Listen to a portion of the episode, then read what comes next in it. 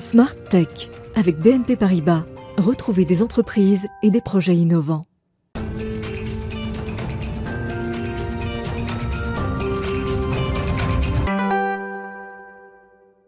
Bonjour à tous, bienvenue dans Smart Tech. Il est 11h, vous regardez euh, l'émission qui est dédiée à l'innovation en direct sur Bismart dès 11h. Aujourd'hui, vous savez que c'est un jour un peu particulier puisqu'il est consacré à une personnalité.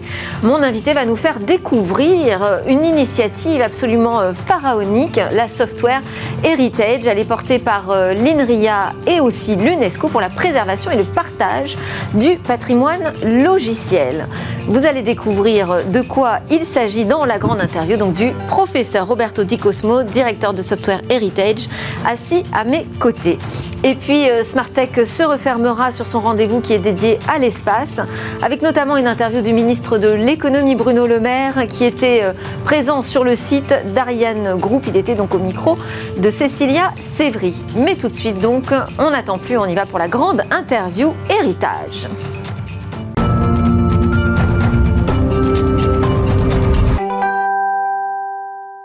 Construire l'archive universelle du code des logiciels, de tous les logiciels jamais écrits dans le monde, eh bien c'est la mission euh, actuelle de Roberto Di Cosmo, professeur. Bonjour. Bonjour. Merci beaucoup d'être euh, en plateau avec nous dans Smartech. Permettez-moi d'en dire d'abord un petit peu plus euh, sur euh, votre parcours, qu'on apprenne à mieux vous connaître. vous êtes euh, docteur en informatique, vous avez obtenu votre diplôme à la Scuola Normale Superiore à Pise, en Italie, et vous avez ensuite enseigné l'informatique à l'École normale supérieure française. Vous avez obtenu le titre de professeur.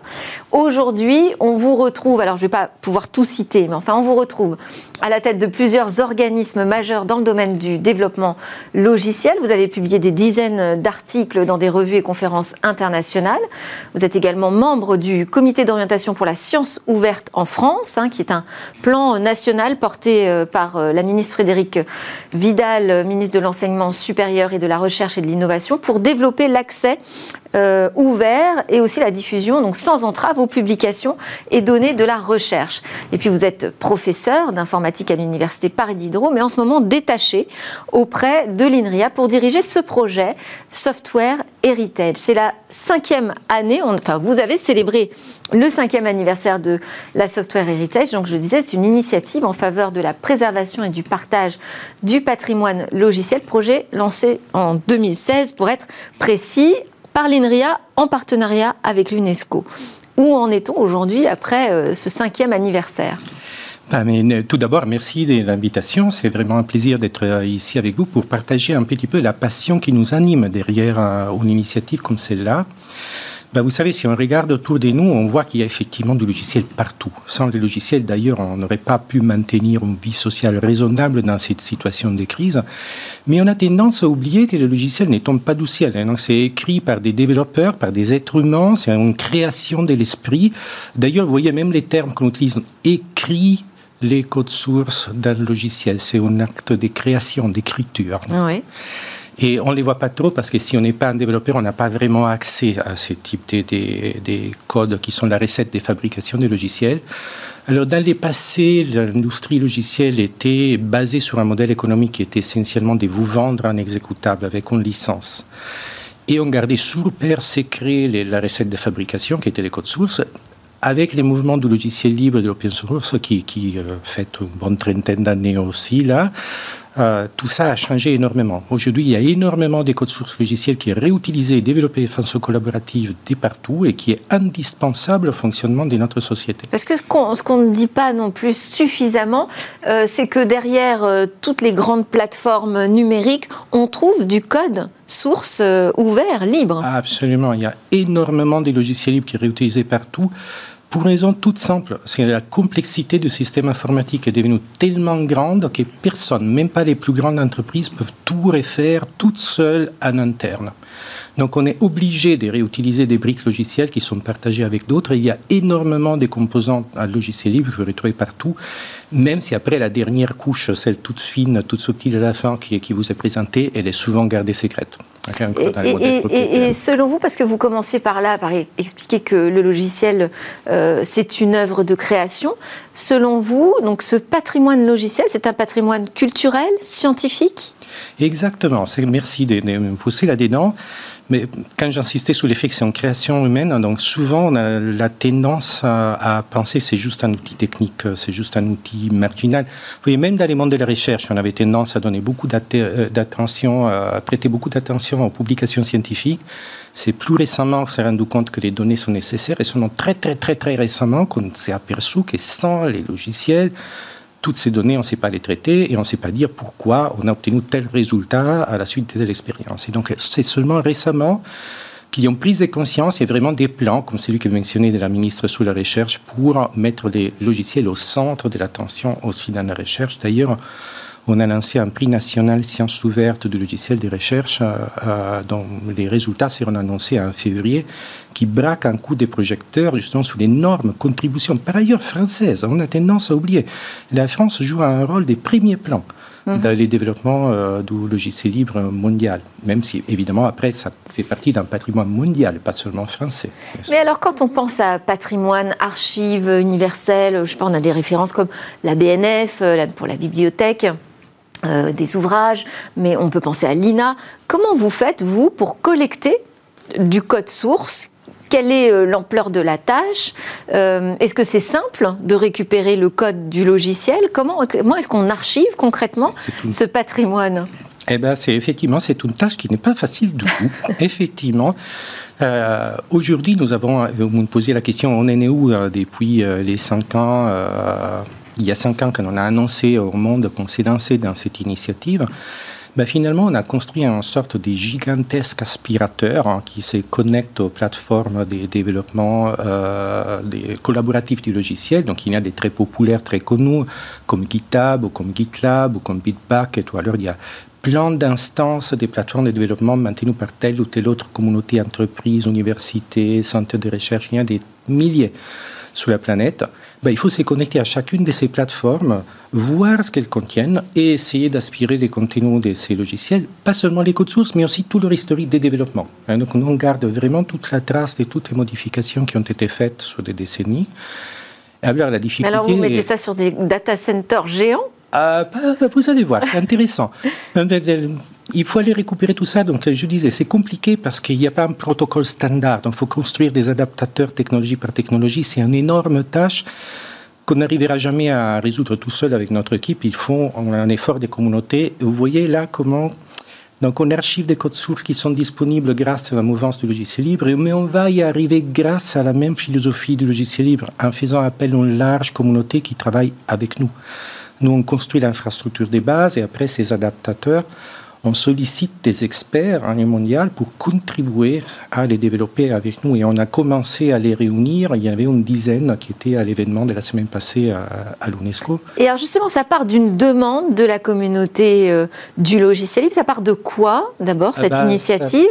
Et ensuite, ça sert à qui et à quoi? Parfait. Bah, alors, si vous voulez, donc ça sert. En réalité, ça part pas d'une demande, ça part d'une observation. On s'est rendu compte par hasard, il y a 7-8 ans, quand on travaillait sur d'autres sujets, qui, à l'heure que vous avez, comme vous l'avez mentionné, plein d'organisations qui s'occupent d'archiver énormément d'informations, en particulier numériques aujourd'hui. Donc, euh, pour euh, l'image, vous avez l'INA, pour les, documents numériques euh, liés aux livres, vous avez la BNF, pour... le projet Gallica Voilà, Gallica, ou pour les web, vous avez l'Internet Archive qui archive les web.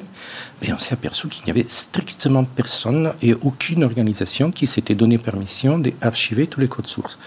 On pourrait se dire aussi, mais ce n'est pas grave parce qu'ils ne vont pas disparaître. Et finalement, en 2015... Et est-ce que ça a une utilité aussi? C'est la question de la finalité. Exactement. Mais en 2015, on s'est aperçu que finalement, vous avez des grandes plateformes qui fermaient, qui mettaient en danger des millions de projets. Ce qui veut dire que les personnes qui utilisaient ces projets-là et qui faisaient confiance au fait qu'ils allaient les retrouver quand on revient dans six mois, dans un an ou dans une semaine, ils reviennent et découvrent que c'est fermé, il n'y a plus rien. Bah, Qu'est-ce qu'on fait? Donc vous avez perdu des millions de projets. Donc l'utilité est devenue immédiatement claire autour de 2015, vous voyez, même avant qu'on l'annonce, parce que pour la première fois, on avait la disparition des centaines de milliers, des millions de projets qui étaient réutilisés. Et ça continue, hein. même encore plus récemment, vous avez des projets qui sont effacés ou par mégarde ou par d'autres décisions. Et notre archive permet de les retrouver et de s'assurer qu'il y a un code source sur lequel vous Vous avez posé un enjeu stratégique pour vous, hein, c'est essentiel pour votre entreprise ou pour votre développement ou pour un résultat scientifique, mais qui sera vraiment là demain et après demain et dans dix ans, etc. Donc oui, ça c'est un premier usage, ne pas perdre. D'accord. Et, d'ailleurs, euh, à ce sujet, l'accès est totalement libre, ouvert, gratuit? Absolument. La mission, c'est effectivement de faire une infrastructure commune au service de l'humanité tout entière, donc les mettre l'accès ouvert à tous. Après, on n'a pas les moyens dans Google ou dans Amazon. Donc évidemment, on, a des, limitations sur la quantité de connexions que vous pouvez faire par minute parce qu'on n'a pas d'infrastructure gigantesque non plus. Mais l'idée, c'est que c'est vraiment un, accès ouvert à tous. Est-ce que, est que justement ce projet, il est euh, d'autant plus pertinent aujourd'hui face, vous, vous citez euh, Google, Amazon, euh, Apple et les Microsoft, les, nouveaux géants aujourd'hui du numérique. Est-ce que ce projet est d'autant plus pertinent face à ces puissances qui se retrouvent dans des situations pratiquement monopolistiques? Eh oui, vous avez tout à fait raison. Là, si vous me permettez une petite parenthèse, si vous regardez les plus grandes capitalisations boursières aujourd'hui aux États-Unis, ce sont toutes des entreprises qui, d'une façon ou d'une autre, maîtrisent un graphe, hein, ces structures avec des nœuds et des arêtes, ont des relations entre elles, particuliers. Par exemple, Google maîtrise les graphes du web, qui est pourtant une information public, n'est-ce pas? Mais ils sont les seuls à avoir la capacité réelle de, l'exploiter parfaitement. Après, derrière, vous avez Bing, mais c'est quand même pas mal dire. Vous avez Facebook qui exploite les graphes de nos relations sociales.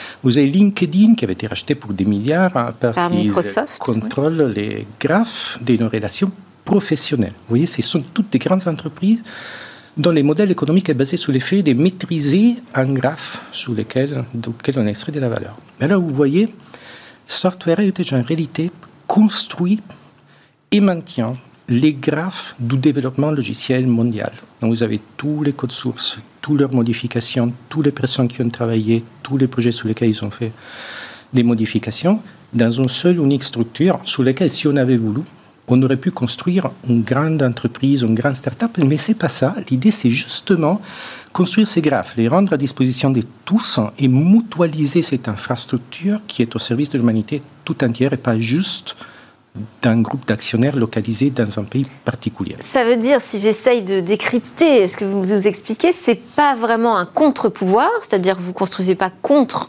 euh, des puissances, mais en revanche, ça permet de s'assurer euh, d'être en possession, que l'humanité reste en possession euh, du logiciel et donc d'avoir une certaine autonomie finalement numérique. Exactement. Et c'est ça qui est surprenant. Vous voyez, donc on avait une mission au service de l'humanité tout entière, donc une infrastructure commune. Mais après, on s'est aperçu petit à petit, en particulier dans cette période de crise, Covid, etc., dans laquelle tous les pays sont aperçus, que ce n'était pas bien de ne pas maîtriser certaines briques essentielles de leurs entreprises ou de leur euh, chaîne de fabrication. Mais euh, on s'est aperçu que finalement, ce qu'on fait, on construit cette archive qui contient tous les codes sources hein, utilisés sur, euh, sur la planète on les met à disposition de tous et on met en place une stratégie de construction des miroirs, c'est-à-dire la possibilité d'avoir des copies de ces mêmes archives dans différents pays, dans différents euh, lieux, ce qui fait en sorte que finalement on restitue de l'autonomie stratégique à chaque pays tout en maintenant un bien commun universel, ce qui n'est pas si simple hein, au, début à avoir, mais qui est euh, quelque chose de passionnant et fascinant de pouvoir faire ça. Je vous amène là-dessus parce que euh, bah, c'est euh, là aussi finalement une conviction politique presque, hein, euh, au sens noble du, terme. Et vous êtes une, une, sommité du logiciel, mais très engagée. vous prenez l'adoption du logiciel libre depuis très longtemps. Vous avez même un premier ouvrage qui a été publié en 98 qui a fait grand bruit, qui s'appelait, enfin qui s'appelle toujours, si on veut le lire, le Hold Up planétaire, où vous mettez à l'époque en garde contre ces ambitions, cette boulimie de Microsoft qu'on appelait le Big Brother. Hein. Alors quand même, les forces, elles ont quand même euh, été déplacées. Aujourd'hui, c'est plus le grand méchant euh, Microsoft.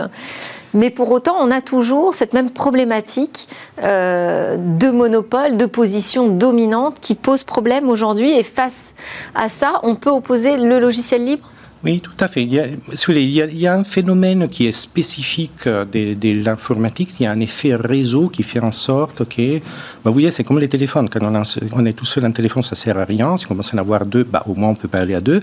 Quand il y a un million de personnes qui ont un téléphone, on ne peut pas se passer d'avoir un téléphone pour communiquer avec tout le monde. Dans le logiciel, vous avez le même phénomène. C'est-à-dire, il y a une sorte des premiers arrivants qui maîtrisent, qui, qui capturent un marché, ils contrôlent tout. Donc à l'époque, c'était Microsoft qui était super bien positionné pour essayer de tout maîtriser de la chaîne de l'information, de la production, la diffusion, euh, au traitement de l'information.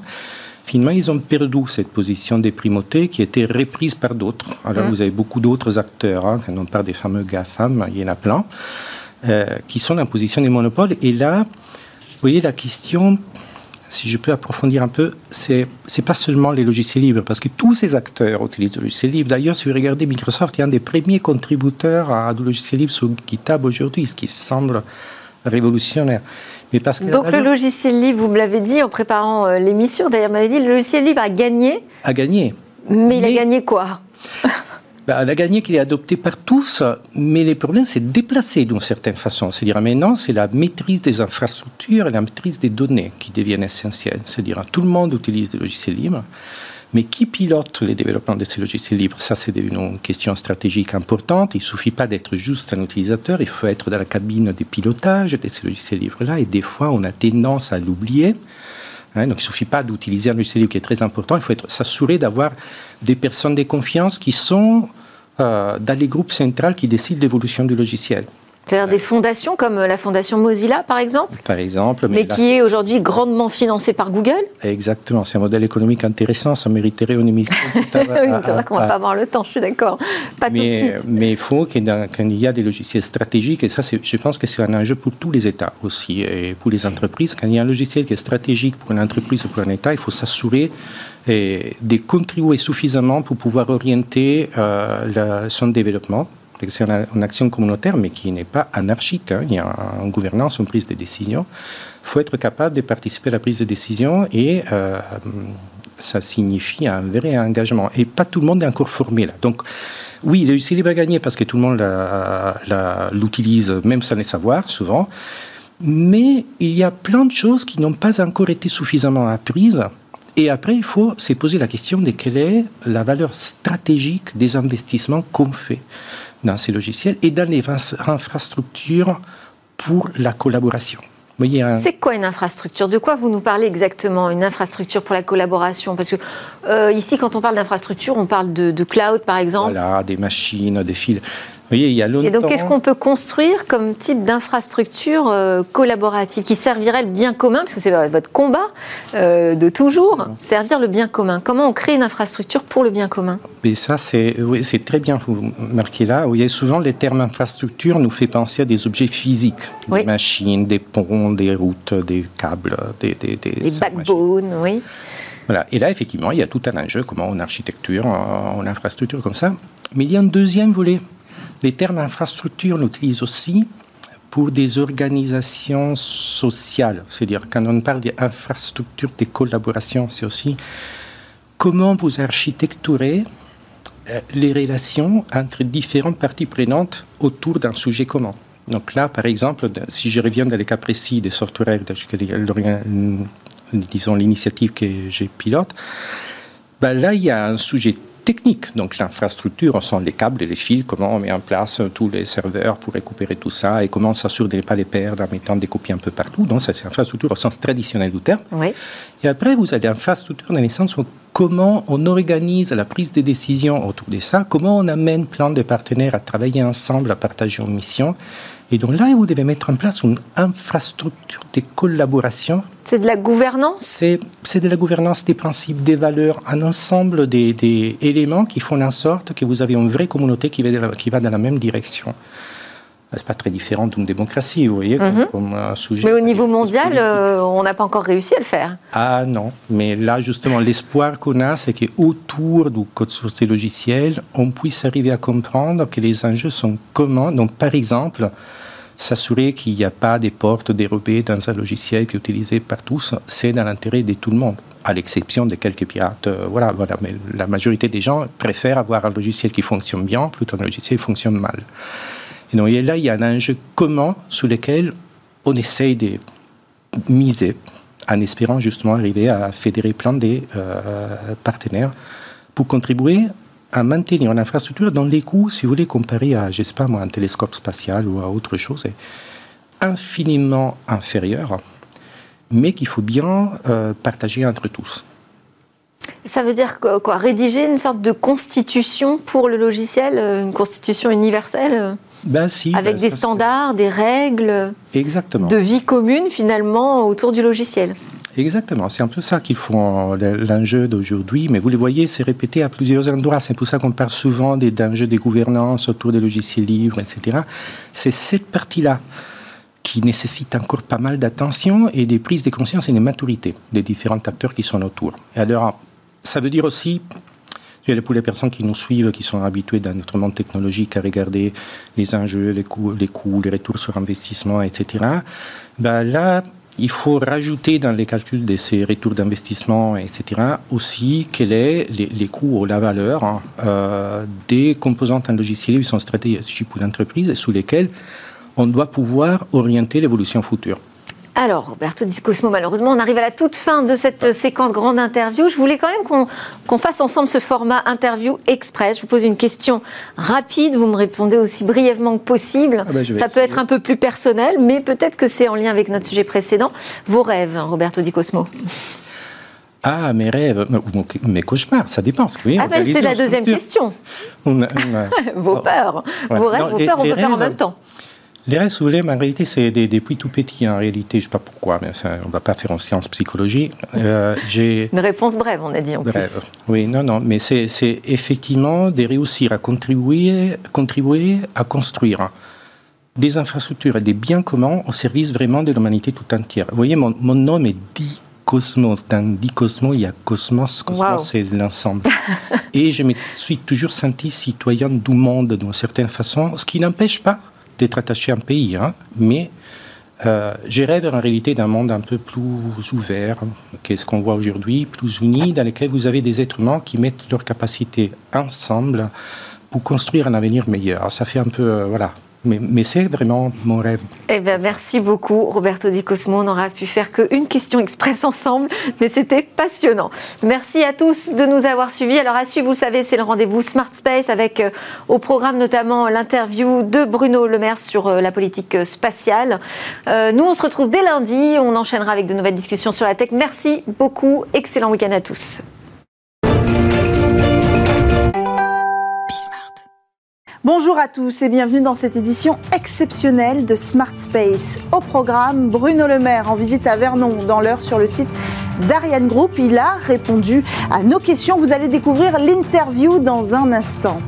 Et puis juste après, nous entendrons Morena Bernardini, la directrice de la stratégie et de l'innovation chez Ariane Group. La société euh, se lance officiellement dans la conception d'un mini lanceur réutilisable.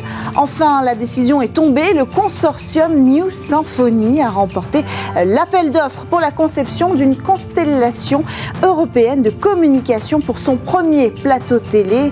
Jonathan Gallic a choisi Smart Space, cofondateur d'Unseen Labs. Il co-dirige le consortium New Symphony avec Euroconsult. Mais tout de suite, Bruno Le Maire en déplacement à Verdon. Le ministre de l'économie, accompagné du président d'Ariane Group, du directeur du site de Vernon et de tous les représentants du secteur spatial, est allé découvrir le moteur Prometheus, moteur réutilisable produit sur le site de Vernon. Le ministre en a profité pour dévoiler plusieurs annonces fortes. Il les détaille en exclusivité pour Smart Space devant la caméra de Mani Pejesk. Bonjour Monsieur le Bonjour. Alors ici on est à Vernon. Euh, on est venu sur le site d'Ariane Group. Pourquoi c'était important pour vous de vous déplacer sur ce site aujourd'hui? C'est très important parce qu'il y avait des inquiétudes euh, suite à la décision que nous avons prise euh, de délocaliser un moteur en, accord avec l'engagement que nous avions pris avec nos amis allemands pour bien montrer toutes les contreparties que nous avons obtenues. Pour bien montrer qu'au bout du compte, le site de Vernon sort gagnant de ce choix. Euh, il va récupérer euh, les turbopompes, qui étaient une des attentes très fortes, qui vont revenir d'Italie pour s'installer euh, en France, ici sur le site de Vernon. Le site de Vernon va développer le nouveau moteur Prometheus. Je pense que c'est mieux de faire les moteurs de demain que de faire les moteurs d'hier. Ça va représenter des emplois. Nous allons développer le banc d'essai de Vernon pour lui permettre d'être plus performant. Et des essais qui auraient dû être faits en Allemagne vont être faits en France. Nous avons des garanties sur la préférence européenne sur les lancements sur Ariane 6. Et Ariane 6, c'est le cœur de métier de Vernon. Donc on a la garantie que les satellites européens seront lancés sur Ariane 6, donc sur un lanceur européen, et pas sur SpaceX ou Falcon 9, c'est-à-dire euh, un lanceur euh, américain. Donc tout ça fait des garanties pour Vernon, euh, des perspectives de charge industrielle et des emplois, puisque le site de Vernon a un peu plus de 800, 800 emplois aujourd'hui, il devrait à la fin avoir près de 1000 emplois à horizon 2025. Quel rôle va jouer le spatial dans la réindustrialisation de la France? Bah, c'est un enjeu majeur parce qu'il euh, y a l'espace même, euh, il y a les lanceurs, les lanceurs directement, ce n'est pas des nombres d'emplois considérables, mais derrière les lanceurs, euh, il y a toute l'industrie du satellite. Là, c'est encore beaucoup d'emplois.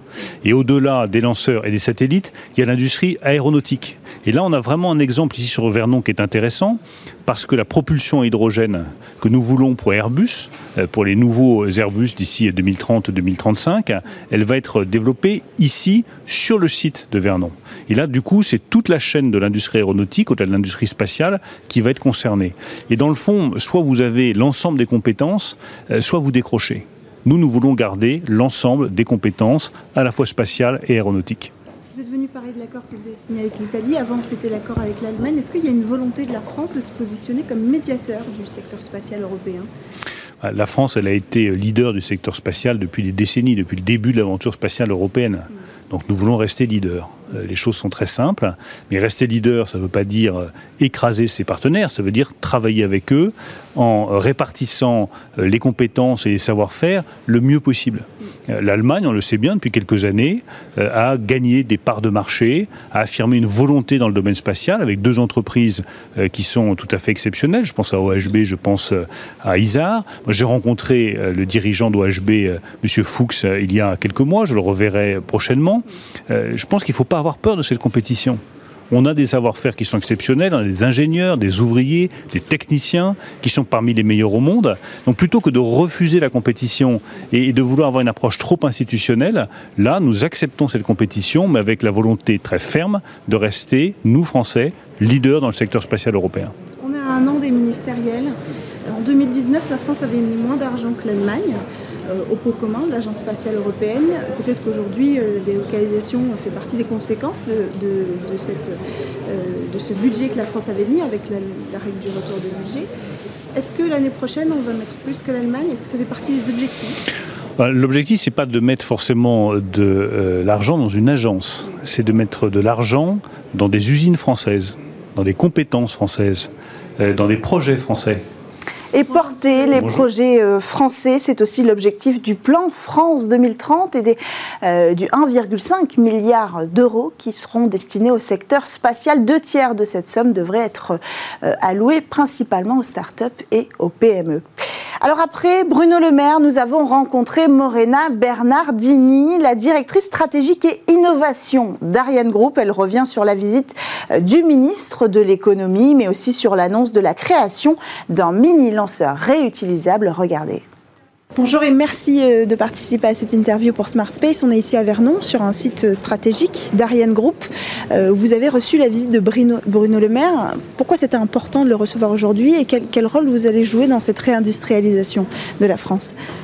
Oui, Monsieur le ministre aujourd'hui nous a donné des messages euh, très importants, importants pour l'industrialisation française, importants pour nous, pour AN Group, pour le site de Vernon. Il a parlé de cette volonté de relancer l'industrie, de cette volonté de reprendre un certain leadership, euh, notamment pour nous, pour, pour l'espace et en particulier dans le domaine des lanceurs. Il nous a fait des annonces euh, qui nous concernent, bien évidemment, avec des nouveaux projets. nous construisons déjà l'avenir depuis quelques Vous l'avez vu juste derrière lui, le, moteur Prometheus, qui est là depuis un certain temps et qui va nous aider justement à construire ce futur et à, réaffirmer notre leadership. Ariane Group euh, annonce aujourd'hui qu'elle va euh, s'investir dans cette recherche de fabriquer un mini lanceur. Est-ce que vous pouvez nous donner plus de détails sur, ce site Ça s'appelle MIA, c'est ça? Maya Space, la société euh, que nous allons créer, une filiale d'Ariane Group, Maya Space, euh, est une société qui va justement nous euh, mener plus vite, qui va nous accélérer vers, vers le futur. Le mini-lanceur, qui n'est pas un micro-lanceur, le ministre a très bien fait la différence entre les deux projets. Donc un mini est en général un peu plus grand et il sera le premier euh, lanceurs réutilisables en Europe. Et ceci grâce à des investissements euh, que nous faisons depuis des années, notamment avec le moteur Prometheus, la préparation du futur avec l'étage réutilisable Thémis. Tout cela se fait ici, sur le site de Vernon. Tout cela nous projette vers l'avenir. Jusqu'ici, on parlait de 2030 avant les premiers vols avec Prometheus, avec une fusée réutilisable. Aujourd'hui, Bruno Le Maire a fixé 2026. Est-ce que c'est réalisable? C'est réalisable. Je pense que le ministre a bien en tête une roadmap ambitieuse, mais réalisable. Euh, c'est ce qui, il me semble, avait aussi euh, été demandé par le président de la République. Un mini-lanceur utilisable euh, qui puisse voler avant 2026. Aujourd'hui, il prend cet engagement et nous ferons notre possible, tout ce qui est à notre pouvoir pour respecter cet engagement avec lui. Euh, suite à ces accords bilatéraux qu'a mené euh, Bercy, est-ce que vous vous y retrouvez dans cette cohésion européenne ou est-ce qu'il y a encore du travail à faire euh, pour être unis derrière un seul champion européen? Les accords de Bercy, et le ministre l'a rappelé, sont le fruit de longues négociations. Nous nous y retrouvons, oui. L'accord avec l'Allemagne est indispensable pour pouvoir soutenir Ariane 6, qui est le lanceur de demain, euh, le lanceur qui est parfaitement compatible de la demande dynamique du marché que nous expérimentons aujourd'hui. Et puis, ces accords nous servent également à préparer l'avenir. Donc oui, nous nous retrouvons dans ces négociations. Il y a certainement des points d'amélioration en Europe. Nous devons euh, essayer de continuer euh, à rester dans cette cohésion parce que aucun État européen important qu'il soit, ne pourra faire la différence face à des modèles économiques, à des, à des, puissances mondiales euh, dans le domaine du spatial qui montrent aujourd'hui leur volonté de, de, de, suprématie quelque part. Et nous devons effectivement être au rendez-vous avec cela. Autre annonce, celle du consortium New Symphony. Les 22 entreprises ont remporté l'appel d'offres de la Commission européenne pour préparer la future constellation européenne de satellites de communication. Alors avec nous en plateau, Jonathan Gallic, cofondateur d'Unseen Labs. Vous copilotez ce consortium aux côtés d'Euroconsult. Bienvenue. Euh, c'est un signal fort que vient d'envoyer la Commission européenne aux startups et aux PME alors tout à fait. Euh, c'est une reconnaissance de l'existence euh, et des compétences euh, du tissu émergent spatial en Europe. Alors, je dis émergent, mais ce sont des PME, des, des petites entreprises qui, qui sont au-delà de la start-up, dans le sens où tous les membres du consortium New Symphony ont des réalisations, des produits disponibles dans l'espace et des services rentables et en, en exploitation. c'est juste une autre façon de faire euh, comparée au Prime, on va dire, type mhm. euh, Airbus, Thales, euh, mhm. c'est absolument pas en opposition, mais c'est la reconnaissance de l'existence de ces, de ces jeunes entreprises agiles et innovantes. Mm. C'est pas en opposition, mais il y avait un consortium qui a répondu à cet appel d'offres, qui est regroupé Airbus, Thales Alenia Space, Ariane Espace. S'ils n'ont pas été choisis, c'est parce que leurs solutions sont moins bonnes ou parce que leur approche euh, n'est pas assez disruptive Alors en fait, ils ont été choisis aussi. La Commission a choisi une stratégie euh, assez intelligente de faire appel à tous les acteurs du domaine pour mhm. avoir le meilleur service in fine possible. Donc les grands groupes mhm. répondent, mhm. construisent leur offre. Euh, le consortium Nous Symphonie va proposer une étude et un concept, et la Commission va faire ses choix. Euh, sûrement prendre le meilleur des deux, des deux, des deux aspects, mm. entre capacité de production, euh, résilience et, euh, et gros système des primes, et agilité, tempo rapide, innovation disruptive de New Symphony. Mm. Alors qu'est-ce que ça veut dire concrètement Vous commencez à nous l'expliquer, mais remporter cet appel d'offres, c'est remporter quoi? Alors c'est remporter une étude mm. sur six mois. En gros, l'occasion de présenter une feuille de route, des concepts technologiques et business d'une constellation télécom des années 2020-2030. Mhm. donc c'est construire un planning, encore une fois une feuille de route, mhm. des éléments techniques et financiers, une vision à long terme, moyen terme et très court terme pour que l'Europe dispose de cet outil de souveraineté qui est une constellation en orbite basse de télécommunications sécurisées. C'est important de le dire, ça fait partie des enjeux, euh, des ambitions de la Commission européenne. Euh, quels sont-ils précisément quand euh, ils disent, quand Thierry Breton déclare qu'il veut une, une constellation mmh. européenne Pourquoi? Alors bah, pour fournir à l'Europe les moyens d'échanger des données sensibles que ce soit au niveau gouvernemental, institutionnel, des grandes entreprises, des petites entreprises, des mm. ambassades dans le monde entier, mm. euh, connecter ses avions de ligne, connecter euh, euh, tout son réseau ferroviaire. on parle d'automotive aussi, les voitures du futur qui sont toutes connectées en réseau, et tout ça de façon, une fois de plus, propriétaire, sécurisée, européenne. Mm. donc en gros, c'est ne pas dépendre des constellations étrangères, qu'elles soient américaines, chinoises ou autres, qui, qui vont venir mais bien de, bien de disposer de son propre outil euh, de communication. On est, dans un monde où euh, les échanges de données et d'informations, euh, c'est le, nerf de la guerre, c'est fondamental. Hmm. on doit disposer de cet outil en Europe. Et sécuriser, très important. Comment vous allez répondre à cet enjeu? Est-ce qu'on peut avoir une idée des propositions qui vont oui, la sécurité Tout à fait. En, gros, les concepts de sécurité existent euh, sont parfaitement appliqués dans les réseaux sol. On parle de 5G ou autres euh, euh, chiffrements de type bancaire. Et en gros, c'est appliquer dans un premier temps cette technologie sol à, à des réseaux spatiaux euh, ce concept déjà en soi est une innovation et non plus reposer sur des protocoles propriétaires euh, type spatiaux, mais bien appliquer euh, l'état de l'art en termes de, de, chiffrement mhm. des communications et après profiter du layer spatial pour monter en gamme. Je pense à l'utilisation de laser pour pour échanger des données euh, dans l'espace et vers le sol. Mmh. Euh, donc euh, des lasers qui sont non interceptables, sur lesquels on peut mmh. utiliser des protocoles et des concepts physiques que la radio ne permet pas, type chiffrement quantique. Ou, oui, la piste du quantique est, assez intéressante et, suivie de près par le secteur spatial. Oui, il y a vraiment deux aspects à ce niveau-là en termes quantiques. Faut pas, donc il y a les algos, on va dire les, protocoles de chiffrement quantique, ce qu'on appelle, c'est ceux qui sont qui résisteront aux attaques euh, des ordinateurs quantiques qui vont, qui vont arriver. Mm. Euh, et le fait de communiquer avec, euh, par exemple, des photons intriqués, mm-hmm. donc non interceptables, ou en tout cas, on, sait que la personne, qu'une personne a intercepté la communication, donc on peut couper la communication ou changer le protocole. Donc c'est deux, deux, deux aspects bah, qui portent la sécurité du futur. Et qu'on pourra retrouver dans votre proposition. Tout à fait. alors, ce sont des concepts qui sont dans les cartons depuis pas mal de temps. notre proposition et, et la façon dont, on, dont on, propose de, déployer ces, technologies euh, le sont dans un tempo rapide, avec des entreprises qui ont déjà fait la preuve euh, de leur capacité à maîtriser ces technologies. Hmm. Euh, voilà, on est dans la science-fiction, mais, mais pas tant que ça.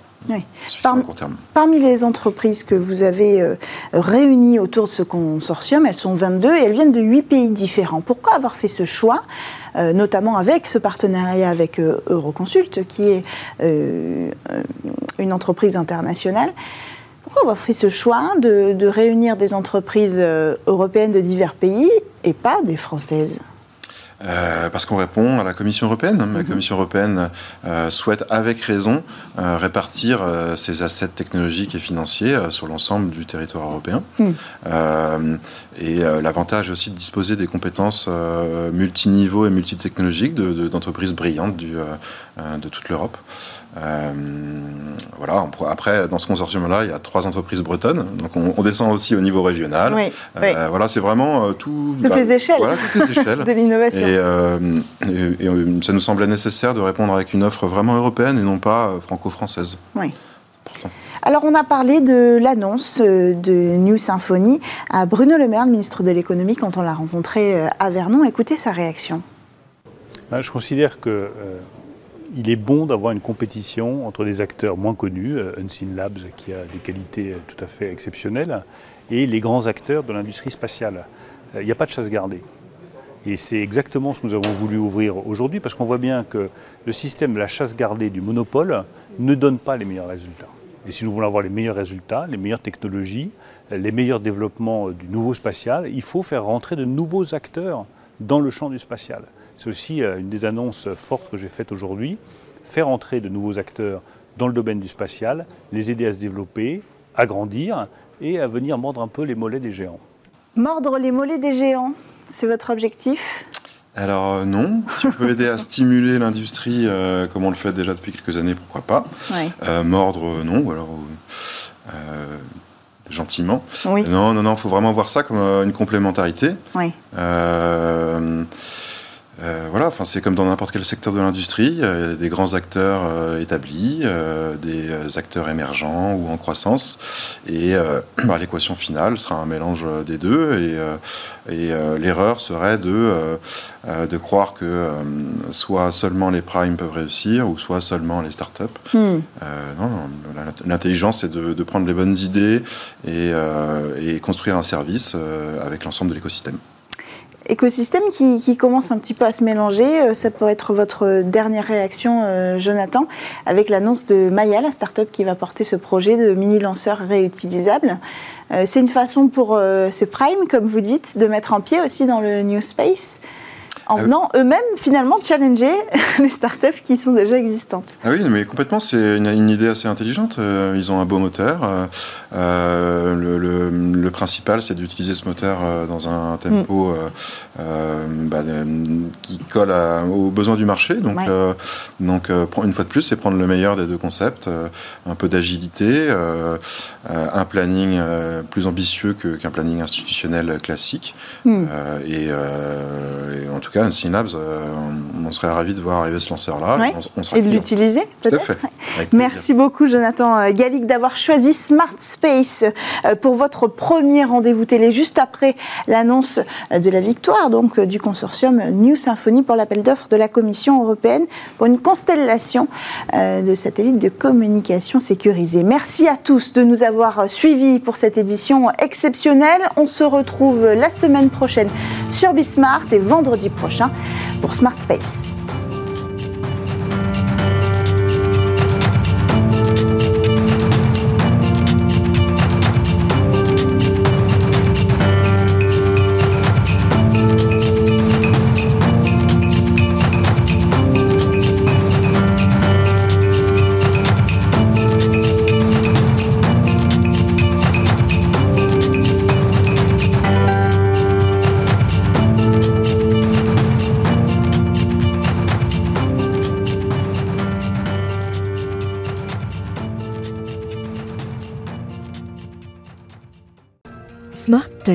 Avec BNP Paribas. Retrouvez des entreprises et des projets innovants.